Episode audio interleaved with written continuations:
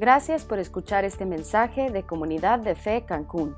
Si quieres saber más acerca de nuestra iglesia o donar a nuestros ministerios, ingresa a comunidaddefe.com.mx diagonal donativo. ¿Qué tal, queridos amigos? Qué bueno que están con nosotros una vez más. Soy Marco Monroy, el pastor de Comunidad de Fe aquí en Cancún. ¿ah? y les doy la bienvenida desde donde sea que nos están viendo. ¿okay? Miren, eh, hay algo que Dios empezó a mostrarme eh, a través de lo que estamos viviendo en la pandemia. Eh, y normalmente cuando Dios me muestra cosas que medio me cachetean, pues yo tengo la responsabilidad de pasárselas a ustedes también. Así es que el día de hoy vamos a platicar eh, un poquito acerca de esto que puso en mi corazón que titulé En toda situación. Vamos a dar gracias y les explico de qué estoy hablando. ¿Sale? Vamos a orar. Padre. Eh, te damos tantas gracias, Señor, por tu amor, te damos gracias por, tu, por tu, provisión, por, por, ese amor que nos mostraste al enviar a tu Hijo Jesucristo a morir en la cruz por cada uno de nosotros. Eh, Padre, te pido por favor por el corazón de cada una de las personas que estamos escuchando estas palabras.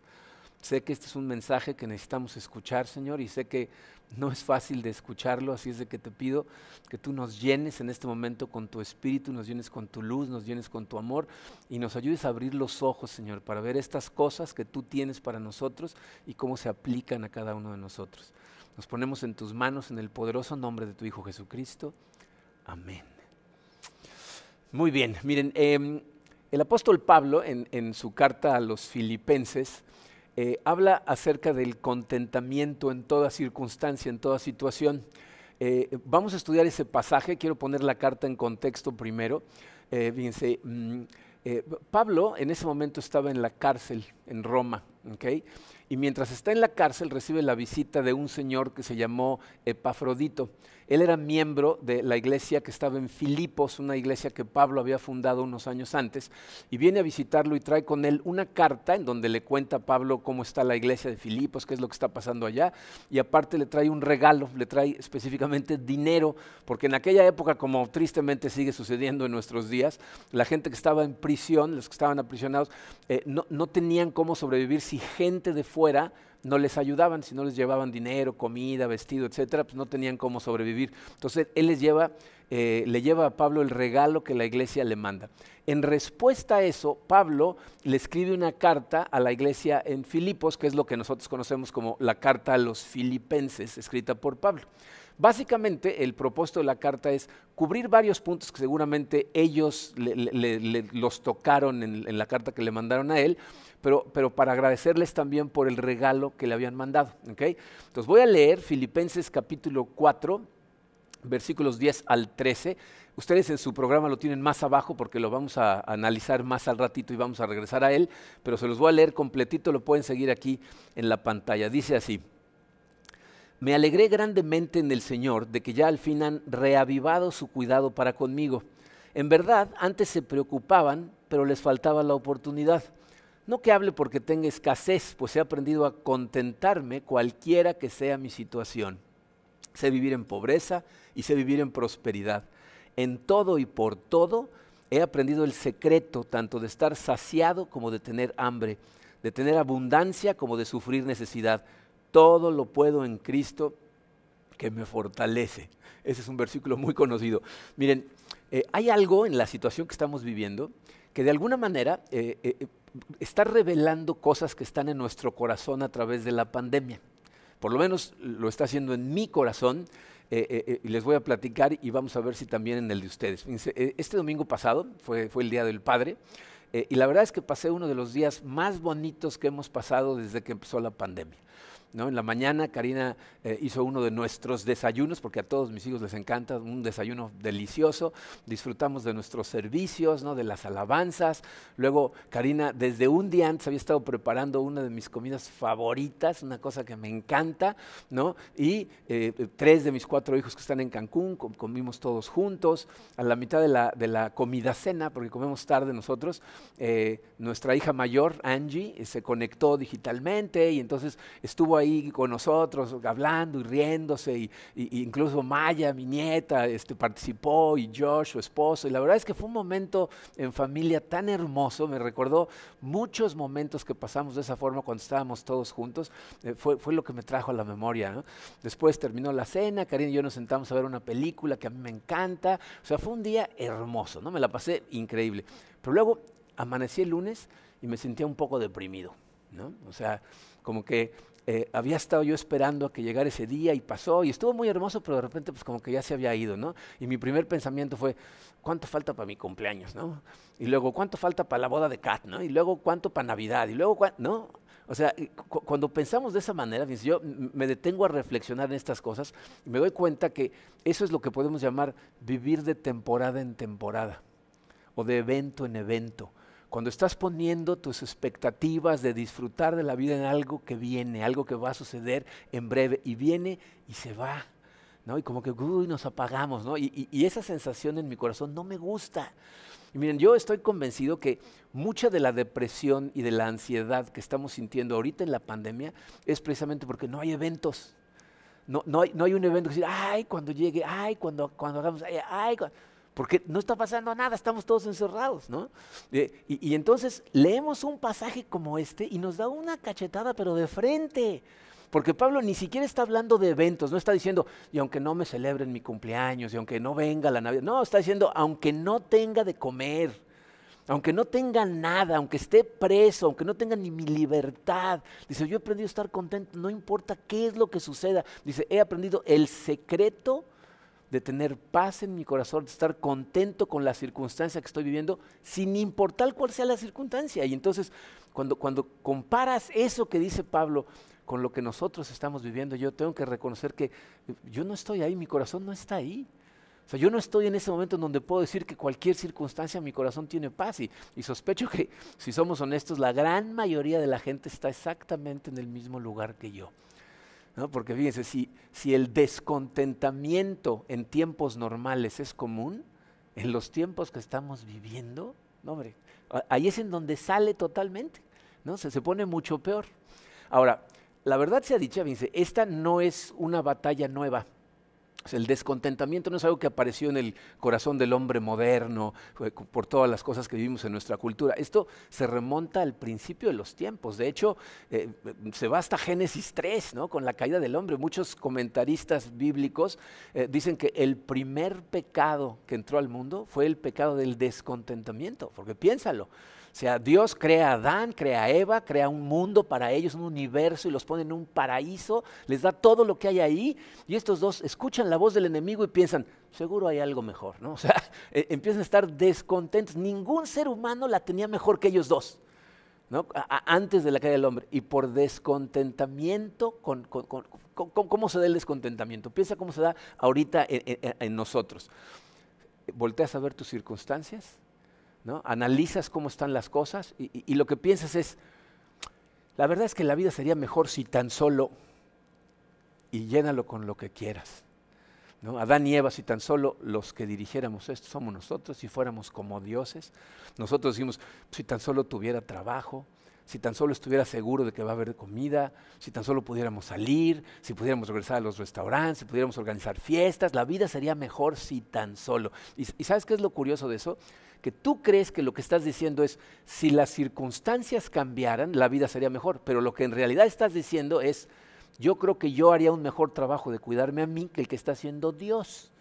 Y ese es el problema en tu corazón. Ahora, al parecer, Pablo eh, descifró el enigma, ¿no? Eh, encontró el secreto. De hecho, la palabra original, eh, les puse esa versión de la Biblia, la NBLA, en el pasaje que leímos, porque es una de las pocas Biblias en español que utiliza la palabra secreto, que es lo que viene en el original, pero el original en griego es musterion, que es de donde viene la palabra misterio. Entonces Pablo como que descubrió, resolvió el enigma, el misterio de, cómo poder estar contento sin importar lo que pase. Y el día de hoy quiero profundizar en, ese pasaje, pero antes, miren, eh, creo que es muy importante eh, identificar cuál es la fuente de nuestro descontentamiento, porque hay una liga entre la fuente y el secreto. ¿Ok? Entonces vamos a escuchar primero de la voz del maestro de maestros cuáles son las verdaderas causas del descontentamiento eh, y las vamos a ver en Mateo 6, dice su programa, ¿qué provoca el descontentamiento? Fíjense, en Mateo 6 Jesús está predicando el sermón de la montaña, el sermón más famoso que hay en toda la Biblia, ¿ok? Y lo que está haciendo es mostrarnos la raíz de nuestro descontento y, lo va a relacionar con dos conceptos, ¿ok?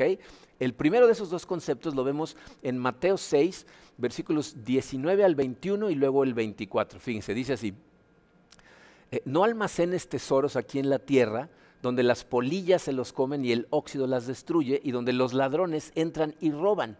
Almacena tus tesoros en el cielo, donde las polillas y el óxido no pueden destruir, y los ladrones no entran a robar. Donde esté tu tesoro, ahí estarán también los deseos de tu corazón. Nadie puede servir a dos amos, pues odiará a uno y amará al otro, será leal a uno y despreciará al otro. No se puede servir a Dios y al dinero. Dice, aquí Jesucristo nos está diciendo cuál es la primera causa de nuestro descontento. Eh, dice el número uno en tu programa, la primera causa tiene que ver con tu tesoro. Jesús dice, es posible que tú estés descontento y el problema sea tu tesoro. Fíjense, dijo al final, no se puede servir a la vez a Dios y al dinero. E, esa última palabra la puedes sustituir con lo que tú quieras. En, algunas versiones de la Biblia dice las riquezas, en otras dice mammon, todo significa lo mismo, el dinero o las riquezas que posees. Pero puedes sustituir esa palabra con lo que tú quieras. No puedes servir a Dios y a tus relaciones. No puedes servir a Dios y a tus hijos. No puedes servir a Dios y a tu carrera. No puedes servir a Dios y, a tus pasatiempos. No puedes servir a Dios y, a ninguna otra cosa en la vida. Entonces, lo que Jesús está haciendo ahí es, nos está dando un curso básico de idolatría. Y básicamente, en resumen, lo que te está diciendo es, no adores como a Dios a ninguna cosa que no sea Dios. Y como ejemplo utiliza el dinero. ¿Por qué? Para empezar, porque es el más común. Es normalmente el ídolo más común en la vida de la gente, el dinero y lo que compra. ¿ah? Entonces dice, no adores, no le sirvas al dinero. ¿Por qué? Porque el dinero es pasajero. El dinero se puede oxidar, se puede perder, te lo pueden robar, ¿no? Y, y, el problema es que lo que pase con el ídolo al que tú adoras, le va a pasar a tu corazón. Si tu tesoro es Dios, que nunca cambia, que siempre es el mismo, que ahí está eternamente, entonces tu corazón está lleno de paz. Pero si tú atesoras cualquier otra cosa que sea pasajera, tu corazón de lo que se llena es de ansiedad y preocupación por ese tesoro que sabes que es vulnerable, que es frágil. Y eso lo que produce es descontentamiento. ¿eh? Por eso Jesús va a pasar a hablar más adelante, ahorita lo vamos a estudiar, va a empezar a hablar de la preocupación. ¿Por qué? Porque la estabilidad de tu corazón depende de la estabilidad de tu tesoro. De, qué tan seguro está tu tesoro. Entonces, si lo que más amas puede desaparecer, se puede oxidar, puede ser robado, tu corazón siempre está lleno de ansiedad, miedo y preocupación. ¿Y sabes qué otra cosa es muy triste? Cuando tú pones eh, tus esperanzas, tus expectativas, cuando atesoras cosas temporales en lugar de cosas eternas, pierdes la capacidad de disfrutar las cosas temporales. Sea, las cosas temporales que tenemos aquí son regalos que Dios nos dio para que los gocemos, para que los disfrutemos. Pero si tú esos regalos los conviertes en tu tesoro, entonces les pones un peso encima que no aguantan porque solo lo eterno lo aguanta. Entonces dejas de disfrutarlas. Al rato hasta las alucinas, ¿ok? Entonces, para muchos de nosotros el descontentamiento es un problema de tesoro. Hemos estado atesorando algo que no funciona como Dios y entonces pues, nos estamos desgastando. Eh, la realidad es que aunque ese sea tu caso, eh, o el caso de muchos de los que están escuchando estas palabras, estoy seguro que nadie lo reconocería y lo diría abiertamente. No nadie va a decir, no, sí, la verdad, mi Dios es el dinero. ¿no? O yo tengo que ser honesto y mi, Dios es mi pareja o mis hijos. nadie lo dice de esa manera. ¿no? Eh, aunque lo que estás tratando de hacer sin darte cuenta es como decirle a Dios, oye, comparte el trono, ¿no? No seas así, aunque sea un poquito, pues deja que entre ahí ese tesorito mío, ¿no? Pero, pero como no estamos dispuestos a reconocerlo, te voy a decir lo que tratamos de hacer tratamos de convencer a todo el mundo que Dios es nuestro Dios. O sea, queremos tener a todos engañados haciéndolos pensar que, verdaderamente Dios es Dios, ¿no? Aunque no lo sea. Pero el problema con eso te voy a decir cuál es. Puedes engañar a todo el mundo menos a Dios. Él sabe perfectamente qué hay en tu corazón. Pero para ti el problema, te voy a decir cuál es. Los resultados son los mismos. O sea, tú puedes tener convencida a toda la gente de que Dios es tu Dios, pero si no es cierto, o sea, si tú atesoras otra cosa en tu corazón, sigues descontento, vas a seguir causando descontento porque lo que atesoras es lo que atesoras. Pero te voy a decir qué sucede entonces. Vas a hablar mucho acerca de Dios, pero no vas a hablar con Dios. Vas a hablar mucho acerca de la Biblia, pero no vas a leer realmente la Biblia para tratar de tener comunión con Dios. ¿Y sabes por qué no lo vas a hacer?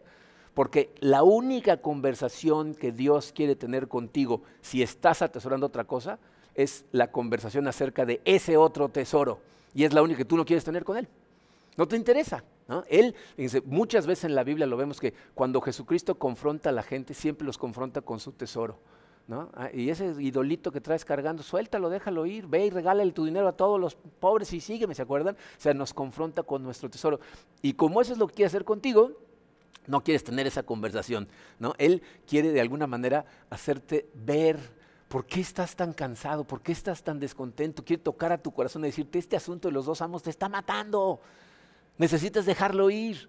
Y entonces como no queremos escuchar, lo que hacemos es cerrar los oídos de nuestro corazón y tratar de engañar a los demás. ¿Cómo estás? Bien, bendecido, aunque por dentro estés destrozado. Y por eso, fíjate, cuando, cuando llegan los momentos de quietud, en donde Dios podría hablar y trata de hablar a tu corazón, ¿qué haces? Los llenas con ruido a ver, ¿qué último video salió en Instagram o en Facebook? Ah, déjame mandarle un texto. o sea, la, voz de Dios empieza a ser tan fuerte que necesitas prender algo que haga más ruido para no escucharlo. ¿eh? Por eso, miren, eh, eh, Jesús resalta estas cosas porque nuestro contentamiento es tan frágil como el ídolo al que adoras. Nos lo dijo claramente, donde esté tu tesoro, ahí va a estar tu corazón. Entonces, esa es una causa. Puede ser que estés descontento porque estás atesorando las cosas equivocadas, pero hay otra causa y la va a explicar en la siguiente parte de su sermón, los versículos 25 al 33. Dice, por eso les digo, no se preocupen, fíjense, ya empezó a hablar de la preocupación, no se preocupen por su vida, qué comerán o beberán, ni por su cuerpo, cómo se vestirán. ¿No tiene la vida más valor que la comida y el cuerpo más que la ropa? Fíjense en las aves del cielo, no siembran, ni cosechan, ni almacenan en graneros, sin embargo, el Padre Celestial las alimenta. ¿No valen ustedes mucho más que ellas? ¿Quién de ustedes, por mucho que se preocupe, puede añadir una sola hora al curso de su vida? ¿y por qué se preocupan por la ropa? Observen cómo crecen los lirios del campo. No trabajan ni hilan. Sin embargo, les digo que ni siquiera Salomón, con todo su esplendor, se vestía como uno de ellos. Si así viste Dios a la hierba que hoy está en el campo y mañana es arrojada al horno, ¿no hará mucho más por ustedes, gente de poca fe? Así que no se preocupen diciendo qué comeremos o qué beberemos o, con qué nos vestiremos. Los paganos andan tras todas esas cosas, pero el Padre, y en el original dice su Padre, tu Padre Celestial dice, pero el Padre Celestial sabe que ustedes las necesitan. Más bien, Busquen primeramente el reino de Dios y su justicia y todas estas cosas les serán añadidas. Miren, les voy a explicar cuál es eh, la segunda causa, o sea, más bien les voy a decir el punto y luego lo explicamos. El número dos en tu programa dice, la segunda causa tiene que ver con tu confianza. ¿ah? Jesucristo está hablando de la relación que hay entre el contentamiento y tu confianza en dos aspectos. La primera de ellas, letra A, dice nuestra confianza en lo que Dios dice de sí mismo. O sea, mucho de tu contentamiento depende de que tengas confianza en las cosas que Dios dice acerca de sí mismo. Fíjense, ¿qué nos está diciendo Jesús en esos pasajes? Dice, mira las aves, eh, mira las flores. ¿Qué nos enseñan las aves y las flores acerca del carácter de Dios? Dice, ¿no comen todos los días? ¿No, ¿No las flores se ven hermosas y están vestidas de forma preciosa todos los días? ¿De dónde viene eso? ¿De quién reciben todo esto? De su Padre Celestial. Y ahí usa un lenguaje personal. Dice, de tu Padre Celestial las aves comen todos los días y se visten las flores. Y si Dios es lo suficientemente bueno como para alimentar a aves, eh, que no se comparan con, con, el ser al que Él considera el pináculo de su creación. Y si Dios viste así a las flores, que en el siglo I se utilizaban para prender fuego, por eso dice que al rato están en el fuego, porque era lo que utilizaban para iniciar el fuego. Dice, ¿cómo no se va a ocupar más Dios de cuidarnos a nosotros? Entonces, lo que nos está diciendo Jesucristo es esto. Cuando confiemos en la bondad de Dios, en la provisión de Dios, entonces tu corazón va a tener paz, va a tener contentamiento. Eso es lo que Dios dice acerca de sí mismo. Y cuando esa confianza no está ahí, la preocupación aparece. un, comentarista eh, dice que la preocupación es eh, ateísmo práctico. Es decir, no quiere decir que no creas que Dios existe, quiere decir que no crees que te va a cuidar, que no crees que va a proveer. Entonces necesitas confiar en el carácter de Dios, ¿ok? Pero no solo debemos confiar en lo que Dios dice acerca de sí mismo, la letra B dice nuestra confianza en lo que Dios dice de nosotros. O sea, no nada más tienes que confiar en lo que Dios dice que Él es, sino también en lo que dice acerca de ti y de mí. En el versículo 26 dice, ¿no valen ustedes mucho más que las aves? O sea, ¿eres realmente consciente del valor que tienes a los ojos de Dios? ¿Eres, consciente de, de lo que Dios estuvo dispuesto a hacer para poder tenerte a ti como miembro de su familia? necesitas darte cuenta del valor que tienes, porque solamente estás convencido de que puedes confiar totalmente en Él y aparte de lo valioso que eres para Él, te voy a decir lo que va a suceder. Vas a tener gozo, vas a poder gozar de la, de la vida y de las bendiciones que tienes y tener paz en tu corazón sin importar qué esté pasando. Bien, cuando, mis hijos eran chiquitos, una de las cosas que les encantaba es que los aventara al aire y los cachara, ¿no? O sea, me lo pedían una y otra vez, ah, otra vez, otra vez, ¿no? Eh, pero, pero piensa en esto, fíjate. para que ellos pudieran realmente disfrutar cuando los estaba yo aventando al aire, tenía que haber en su corazón algo, ¿no? Tenía que haber una confianza absoluta en que yo los iba a cachar. Es decir, una confianza total en que yo era capaz de cacharlos y que estaba dispuesto a nunca dejarlos caer. Imagínate si yo eh, eh, estuviera aventando a uno de mis hijos y luego llegara el otro y me dice, aviéntame, y lo aviento a él y él en lugar de sonreír pone una cara de espanto y empieza a llorar en el aire, ¿qué es lo que está pasando en su corazón? ¿Está poniendo en duda o, mi capacidad de cacharlo o mi, disposición de no dejarlo caer, ¿no? de que yo esté dispuesto a hacer lo que sea para que no caiga? Y, la verdad es que miren, eh, eso es lo que nos pasa con Dios. Porque si cualquiera de esas dos no está en tu corazón hacia Dios, entonces la preocupación y el miedo aparecen. Y, el gozo que podrías sentir por las bendiciones que te da desaparece. Y, les voy a decir otra cosa que he descubierto, eh, y que eh, este es un, un, hecho que se da en el corazón de toda la gente que empieza a tener miedo y preocupación. He descubierto que lo que precede a la falta de confianza en Dios es falta de agradecimiento a Dios. O sea, cuando dejamos de darnos cuenta de todas las bendiciones que ha tenido con nosotros, empezamos a dejar de confiar en Él. Eh, eh, un comentarista bíblico dice que tú puedes entender todo el sistema teológico de una persona si, si entiendes su concepto de agradecimiento. O sea, cuando tú eres una persona que con toda honestidad está dando gracias a Dios por lo que está a punto de comer, eso dice muchísimo de esa persona. O sea, si honestamente en su corazón está diciendo, gracias Señor por esos alimentos que tú provees, lo que está diciendo es, ya sé que yo trabajé y gané dinero y compré los alimentos y aquí están, pero de alguna manera esto viene de ti. El que provee eres tú y su corazón está agradecido a ese Dios y entonces confía en ese Dios que provee. Pero, pero cuando dejas de estar agradecido por las cosas que Dios te da, inmediatamente empieza a desconfiar de Él. ¿Saben en dónde podemos ver eso? E, e, en la respuesta del hermano mayor del hijo pródigo. ¿Se acuerdan de esto? No, lo vamos a estudiar a detalle, pero ¿se acuerdan lo que sucede? Fíjense, en el hijo pródigo, eh, el hermano menor eh, exige su, herencia a su papá, le dice, dame lo que me corresponde, y el papá por alguna extraña razón se lo da. El, el hijo se va, despilfarra todo el dinero, se lo gasta en puras tonterías, y cuando se está muriendo de hambre, vuelve en sí y decide regresar prepara un discurso que le va a dar su papá, pero cuando llega el padre, lo está esperando, no lo deja ni terminar el discurso. Le empieza a decir, no, padre, pequé contra el cielo y contra ti, no merezco. Guarda silencio, vístanlo de la mejor manera, pónganle un anillo de oro, vamos a celebrar, ¿no? Y empieza la celebración. Pero el hermano mayor, el hermano mayor oye la fiesta desde el campo y se acerca y cuando se entera de lo que está pasando, empieza a hacer un berrinche y se rehúsa a entrar a la fiesta.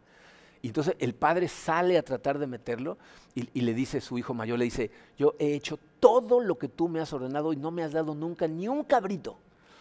Y entonces el padre le dice eh, dos cosas, le dice, hijo mío, tú siempre has estado conmigo y todo lo que es mío, todo lo que yo tengo es tuyo. Todo lo mío es tuyo. ¿No? Piensen en esto. ¿Ustedes creen que ese hijo mayor preparó su corazón para tener esa conversación con su padre primero caminando por todos sus campos, viendo todos los animales y agradecido por el trabajo, la posición que tiene, la cantidad de animales que tienen, todas las cosas que son de su padre y que son su herencia. ¿Ustedes creen que lo preparó? Si él hubiera pensado en todas esas cosas antes de hablar con su padre, ¿creen que la respuesta hubiera sido la misma? O sea, la verdad es que este hijo estaba totalmente malagradeciendo al padre por todas las cosas que tenía preparadas para él y por eso no confiaba en él. Pero fíjense, ¿no es curioso? Ese hijo mayor tenía todo lo que necesitaba, todo lo que quería y no se daba cuenta. Y ese muchas veces es nuestro problema. Si tú eres creyente, si tú has puesto tu fe en Cristo, escucha esto claramente. Tu mayor necesidad ya fue cubierta. Tu mayor problema ya fue resuelto. O sea, en el momento en que Jesucristo fue enviado por su Padre a morir por nosotros, cuando nosotros éramos unos rebeldes sin causa y resuelve nuestro problema, nos, fíjense, nos adopta Dios a través de la muerte de su Hijo, nos adopta como sus hijos. ¿Qué más podemos pedir? Tenemos como herencia el universo. Pero cuando dejas de estar agradecido, inmediatamente dejas de confiar en Dios y lo que aparece es descontentamiento. O sea, no, es posible que tú camines por este mundo siendo consciente de la sangre que Cristo derramó por ti, de los pecados que nos perdonó, de la herencia que tienes en Cristo, pero estés enojado porque no tienes trabajo, o porque hay poca comida, o porque la situación está complicada, porque no podemos salir. O sea, no es posible que ya haya hecho todo lo que se necesita para que estés en la gloria con Él, pero tu berrinche sea por cosas temporales que están pasando aquí en la tierra. En otras palabras, no te quejarías de que el Padre no te da un cabrito, si eres consciente de que ya nos dio al Cordero, que nos hace miembros de su familia y nos da eternidad. Por eso, miren, es muy importante que recordemos todo lo que Dios ya hizo por nosotros. Empezando por la salvación, que es algo maravilloso, pero aparte acordándote de todas las ocasiones en esta vida, desde que pusiste tu fe en Cristo, que eres consciente que Dios te ha rescatado de lugares, te ha rescatado de problemas, si, te acordaras de esas cosas, entonces no, dudarías nunca de su fidelidad, confiarías totalmente en Él y tu corazón estaría contento. Miren, em, eh, mi padre fue un hombre excepcional. No, no fue un hombre perfecto, tenía sus, eh, virtudes, tenía sus defectos, los que lo conocemos bien sabíamos que eh, era un hombre imperfecto. Pero fue un hombre que nos amó profundamente y una de sus virtudes, ¿saben cuál fue? Era increíblemente disciplinado con su dinero. O sea, administraba su dinero de una manera increíble. Ganara mucho o ganara poco, tenía un presupuesto exacto, siempre gastaba menos de lo que ganaba y siempre ahorraba. No sé si le pasó a todos mis hermanos, eh, pero a mí y, sé de algunos más, más de una vez eh, nos sacó de problemas económicos. O sea, siempre que necesitamos, él ahí estaba. Y miren, recuerdo eh, la, última vez que realmente caímos en un problema en donde teníamos mucha necesidad, Karina y yo y la familia. Fue más o menos como un año y medio antes de, empezar la iglesia. De hecho, fue una de las cosas que nos empujó a acercarnos tanto a Dios que después inició la iglesia. Pero fíjense, yo trabajaba como consultor empresarial y en enero del año 2000 el, cliente más grande que yo tenía, que era un cliente tan grande, era una cadena hotelera que me había pedido eh, apartar todo el año de, actividades para ellos. Eh, son programas que hicimos meses antes, ¿no? empezamos a trabajar desde septiembre del año anterior, pero en, enero 15, sin decir agua va, el día que me tenían que dar el primer pago para ese año, me habla un contralor y me dice, lo siento Marco, pero acaban de cancelar todas las formaciones de todos los consultores para este año. Y entonces de un plumazo nos quedamos sin un centavo de ingresos. Como a la semana y media se descompone nuestro coche, entonces no teníamos coche, nada más teníamos un coche en esa época. Eh, eh, el poquito dinero que teníamos, una sirvienta que teníamos lo encontró y se lo robó. Bueno, estábamos tan desesperados, Karina y yo, me acuerdo que para que los niños no nos vieran llorar de la desesperación, dijimos, vamos a sacar a caminar al perro y nos fuimos al parque a llorar. Estábamos sentados en una banca y le dije a Karina, ya nada más falta que nos orine el perro. Y obedientemente el perro se volteó y nos orinó. y entonces, la verdad, nos, dio un poquito de risa, pero entonces le dije a Karina, ni modo, ¿no? Le voy a hablar a mi papá, ¿no? Le voy a tener que volver a pedir ayuda y la verdad pensé, híjole, lo voy a cansar. ¿No? O sea, porque pues, le he pedido ayuda más de una vez. Y entonces le hablé, ¿no? Le hablé por teléfono, fui a verlo a su casa eh, y, me pasó casi, casi como con el hijo pródigo, porque le empecé a decir, papá, es que estoy en una necesidad, me da pena. Eh, eh, ¿Cuánto necesitas? No, no, no me di. ¿Cuánto necesitas? ¿Qué necesitas? Me prestó uno de sus coches, me dio dinero. O sea, en ese momento, este, la verdad es que para mí fue algo impactante, porque de verdad yo como que llegó un momento que dije, este se va a cansar, ¿no? Y cuando le dije que pensé que se iba a cansar, me dice, ¿sabes para qué tengo dinero ahorrado siempre? Dice, por si alguno de ustedes entra en necesidad, yo les pueda ayudar. Dice, para eso lo tengo específicamente. Y entonces, en ese momento, me acordé de la cantidad de veces que me había sacado de problemas, que me había ayudado económicamente, que había estado ahí para mí y sobre todo el gozo que tenía en su cara cuando nos podía ayudar. De hecho, en una de sus frases favoritas, es una frase que cualquiera de mis hermanos puede, o hermanas obviamente, puede completar sin que yo nomás diga la mitad. ¿no? Siempre nos decía, mientras yo te viva, ni hambre, ni frío, ni sed conté, no conté, ni hambre, ni frío, ni sed. Él se regocijaba en ayudarnos. Y si mi padre, que era un hombre imperfecto, tenía mi total confianza, ¿cuánto más nuestro Padre en el cielo la debería de tener? O sea, un Padre que siempre está ahí, que todo el tiempo nos está llamando para acercarnos a Él, que lo que quiere es que acudamos a Él.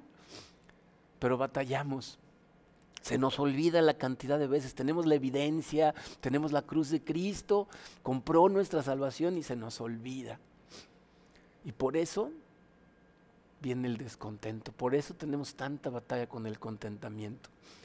Pero para poder entender eh, el secreto de Pablo, eh, tenemos que regresar a, Filipenses. Y vamos a ver la, conexión entre los dos pasajes. Fíjense, el número 2 romano dice, ¿cuál es el secreto eh, que, Pablo descubrió? ¿Cuál es el secreto que aprendió? Voy a volver a leer el pasaje y, y vamos a verlo. Dice, me alegré grandemente en el Señor de que ya al fin han reavivado su cuidado para conmigo. En verdad, antes se preocupaban, pero les faltaba la oportunidad. Todo lo que está diciendo ahí es, eh, ya me habían ayudado antes y durante un tiempo no pudieron, no hubo chance de ayudarme y ahorita hubo y, lo hicieron, ¿no? Pero luego fíjense lo que dice. Esto es algo que, es, que es un poquito extraño. Dice, no que hable porque tenga escasez Dice, pues he aprendido a contentarme cualquiera que sea mi situación. Sé vivir en pobreza y sé vivir en prosperidad. En todo y por todo he aprendido el secreto, tanto de estar saciado como de tener hambre, de tener abundancia como de sufrir necesidad. Todo lo puedo en Cristo que me fortalece. Miren, yo no sé si les parece a ustedes lo mismo que me pareció a mí cuando primero leí este pasaje, pero es un poco desconcertante porque la carta se supone que está escrita para agradecerles por el regalo. A Pablo le toma cuatro capítulos llegar al momento en que les agradece. Y cuando les agradece, parece que lo que le está diciendo es, gracias, pero ni lo necesitaba, ¿no? O sea, no parece como que está muy agradecido. La realidad es que no es el caso, ¿eh? No es el caso. Eh, podemos ver realmente lo que Pablo está diciendo si leemos lo que Pablo dice acerca del regalo en este mismo capítulo 4, pero en el versículo 18. Fíjate lo que dice. Dice, es una ofrenda fragante, un sacrificio que Dios acepta con agrado. O sea, aunque el regalo es para Pablo, Pablo lo que está diciendo, el que lo acepta como una ofrenda agradable es Dios. En otras palabras, Pablo no está emocionado porque el regalo cubre sus necesidades, aunque las cubre. Está emocionado por lo que dar el regalo dice acerca de la gente de la iglesia en Filipos. Está agradecido porque ese regalo significa que la gente en Filipos están igual de comprometidos con él con el mandato que Dios le dio a seguir. O sea, a él le dio el, encargo de transmitir el Evangelio. Y, cuando la gente de Filipos le está ayudando con un regalo para sobrevivir, le está ayudando a cumplir con su mandato, con su llamado. Entonces, ellos tienen el llamado de ayudarle y él tiene el llamado de transmitir el Evangelio. Entonces, lo que está diciendo es, ustedes participan en el Evangelio y eso es lo que más me emociona. Y lo vemos por lo que dice en el capítulo 1. Fíjense, en Filipenses 1, versículos 4 y 5 dice, en todas mis oraciones por todos ustedes siempre oro con alegría porque han participado en el Evangelio desde el primer día hasta ahora. Este es el secreto de Pablo. Pablo está diciendo, yo puedo vivir en cualquier circunstancia porque la misión que Dios me encomendó trasciende a mis circunstancias. O sea, lo importante es lo que me encomendó hacer, no las circunstancias con las que vivo. Entonces, para Pablo su vida no es si tiene comida o no tiene comida, si está libre o si está preso. Su vida es acerca de si se predica el Evangelio o no, si el Evangelio está dando fruto en la vida de la gente a la que él se le enseña o no. Entonces, dicho de otra manera, fíjate, lo que está diciendo es esto. Dice así en tu programa, he aprendido a contentarme porque he aceptado mi papel. Y ahí sustituyo con lo que tú quieras, lo que mejor te, hable, mi papel, mi llamado, mi misión, mi propósito, mi lugar en el mundo. He comprendido qué hago yo aquí. Ah, eh, hay un autor que se llama Paul Tripp, que escribió un libro que se llama Herramientas en las manos del Redentor. Y, cuenta una anécdota que a mí me ayuda mucho a entender eh, este asunto del secreto de Pablo. Dice, cuando era maestro de primaria, eh, una mamá de una de sus alumnitas eh, le pide permiso para organizar una fiesta de cumpleaños en el salón. Y entonces le dice, pues invita a todos los niños, la puede hacer, ¿no? Entonces, sí, claro que invitados todos, ¿no? Entonces, ella y otras mamás, ya saben, ¿no? La, clase se convierte en salón de fiestas, ¿no? Decoran todo y hacen una mesa muy larga, ¿no? Y entonces el día de la fiesta están todos los niños sentados en la mesa y en la cabecera Susi, la del cumpleaños, ¿no? Con una pila de regalos enfrente de ella que casi ni se ve Susi, ¿no? Eh, y todos los demás niños están sentaditos con enfrente de ellos una bolsita de dulces, que comparada con los regalos es una ridiculez, ¿no? Tres dulces y un silbato de plástico, ¿no? Bueno, a uno de los niñitos no le cae en gracia la comparación. O sea, cuando está viendo los regalos de Susi, está viendo su silbato, ¿no? O sea, como que empieza a enojarse y enojarse y enojarse. Y cuando se empieza a salir de control, la mamá, una de las mamás que está ahí ayudando, se acerca, lo agarra de los hombros, lo voltea y le dice, Juanito, esta no es tu fiesta. Y, dice el autor, dice, esas palabras son, son casi palabras de risa. Dice, pero la teología de esas palabras se me quedó grabada para siempre. Dice, cuando yo pienso en mi vida en relación con Dios, con el mundo y las circunstancias, tengo que recordarme consistentemente que esta no es mi fiesta. Tú y yo nacimos en un mundo que fue creado para celebrar a Dios, no a ti, no a mí, no a nadie a tu alrededor, a Dios. Eso significa, fíjate, que tu vida es más grande que tu familia, tu matrimonio, tus hijos, sus logros, tus vacaciones, tu comodidad, tu comida, es más grande que tú. El problema de ese niñito es que él creía que la fiesta era acerca de él. Y entonces, ¿qué quería? Ser el centro de atención, que le dieran todos los regalos a él. ¿Eh? No podía ver más allá de su envidiosito corazón para poder celebrar a la del cumpleaños. ¿Y qué fue lo único que logró? Tener conflicto, ¿ah? pérdida de paz, hacer un berrinche, ¿no?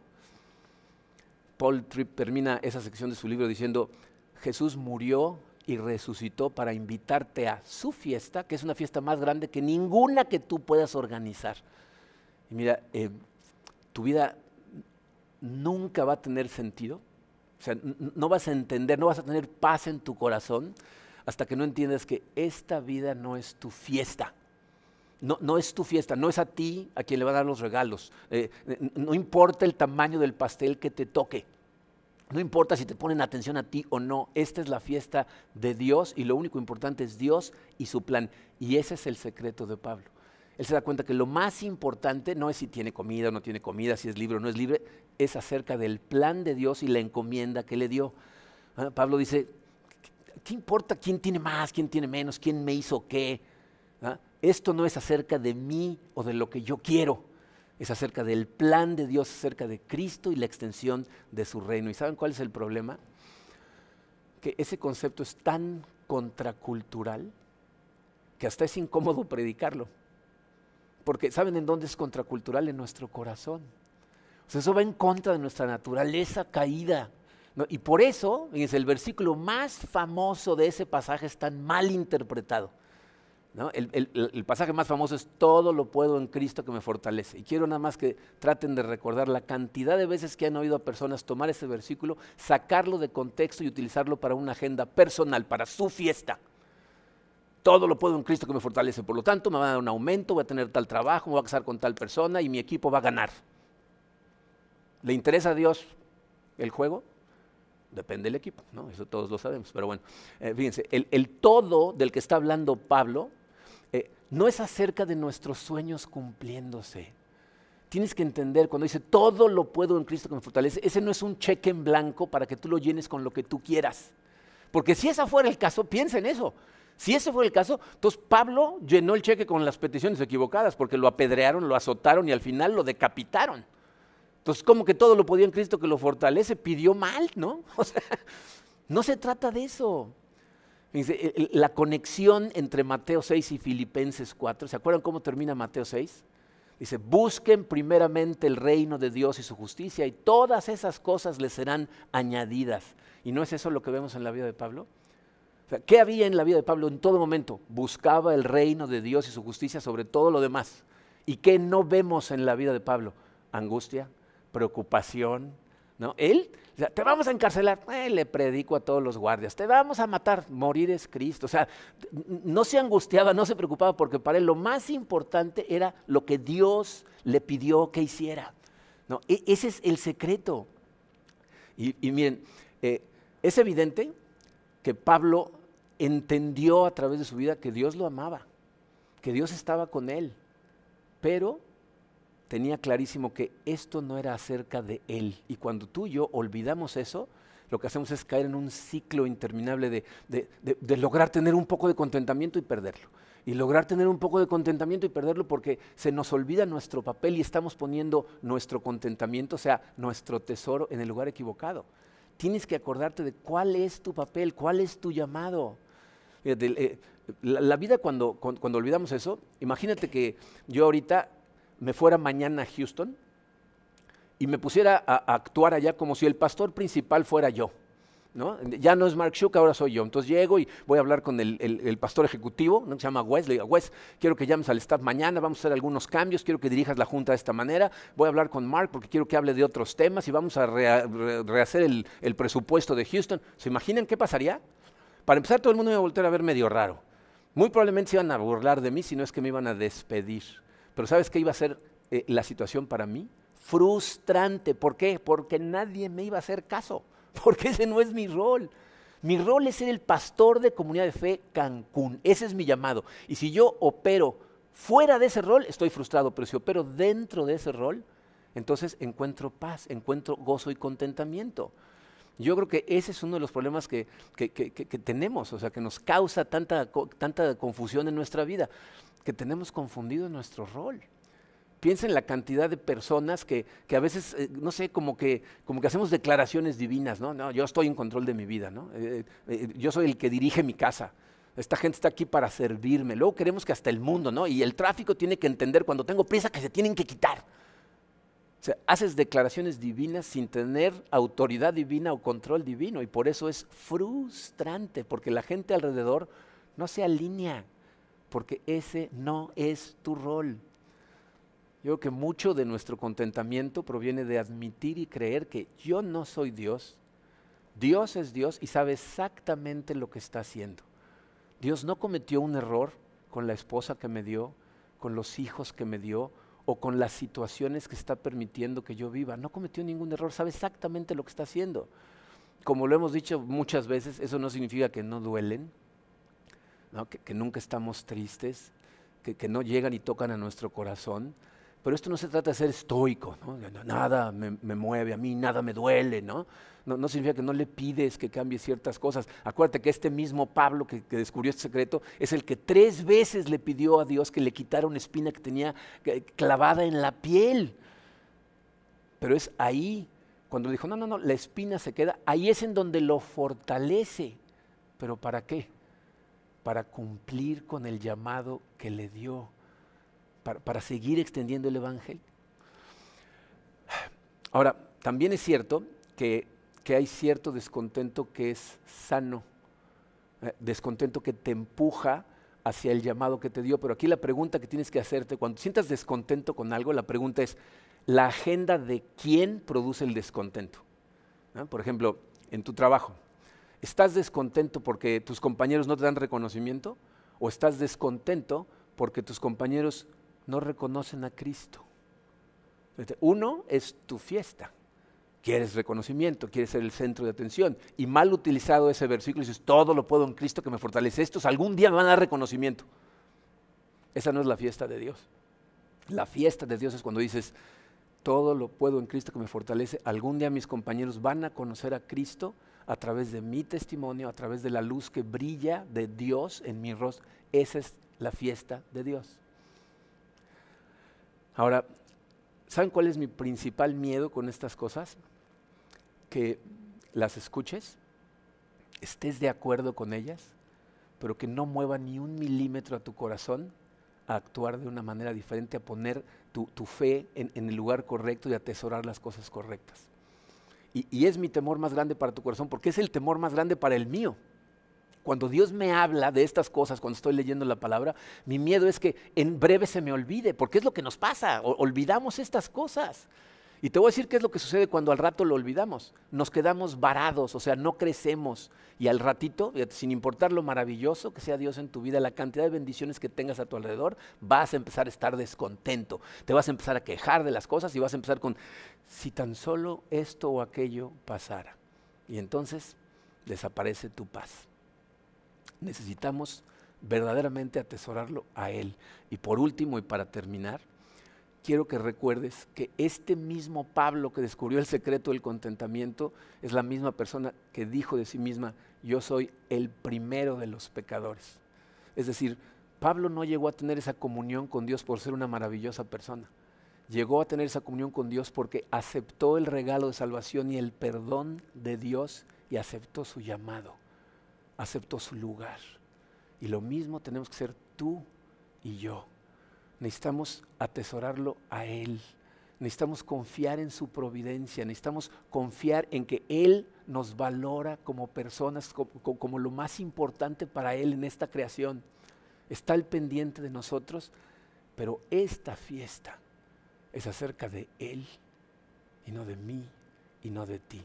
Y el día en que aceptemos estas cosas, vas a estar contento sin importar las circunstancias que enfrentes y vas a tener paz en tu corazón. Por eso es que celebramos constantemente la cena del Señor. La cena del Señor no es simplemente una rutina que repetimos por repetirla. Es algo que hacemos para declarar nuestra fe en el sacrificio que Cristo hizo, precisamente para hacernos miembros de esa familia, para darnos acceso a ese Dios, para darnos un rol en el plan, para decirnos, este es tu lugar, este es tu papel persígueme a mí como tu tesoro principal, confía en mí y tu corazón va a estar en paz sin importar qué es lo que suceda. Así es de que en este momento vamos a celebrar la cena del Señor dándole gracias por ese sacrificio que nos puso en este lugar. Tomen sus elementos.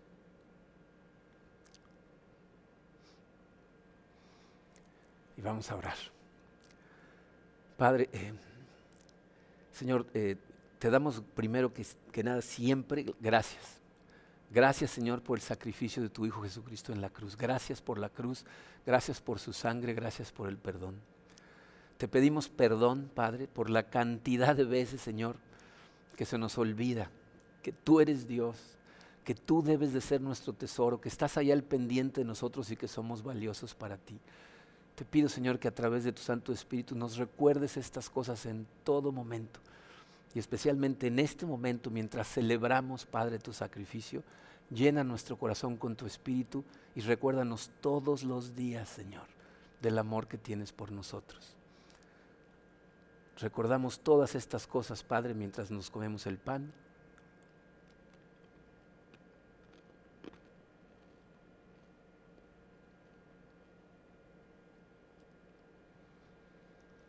Y mientras nos tomamos el vino.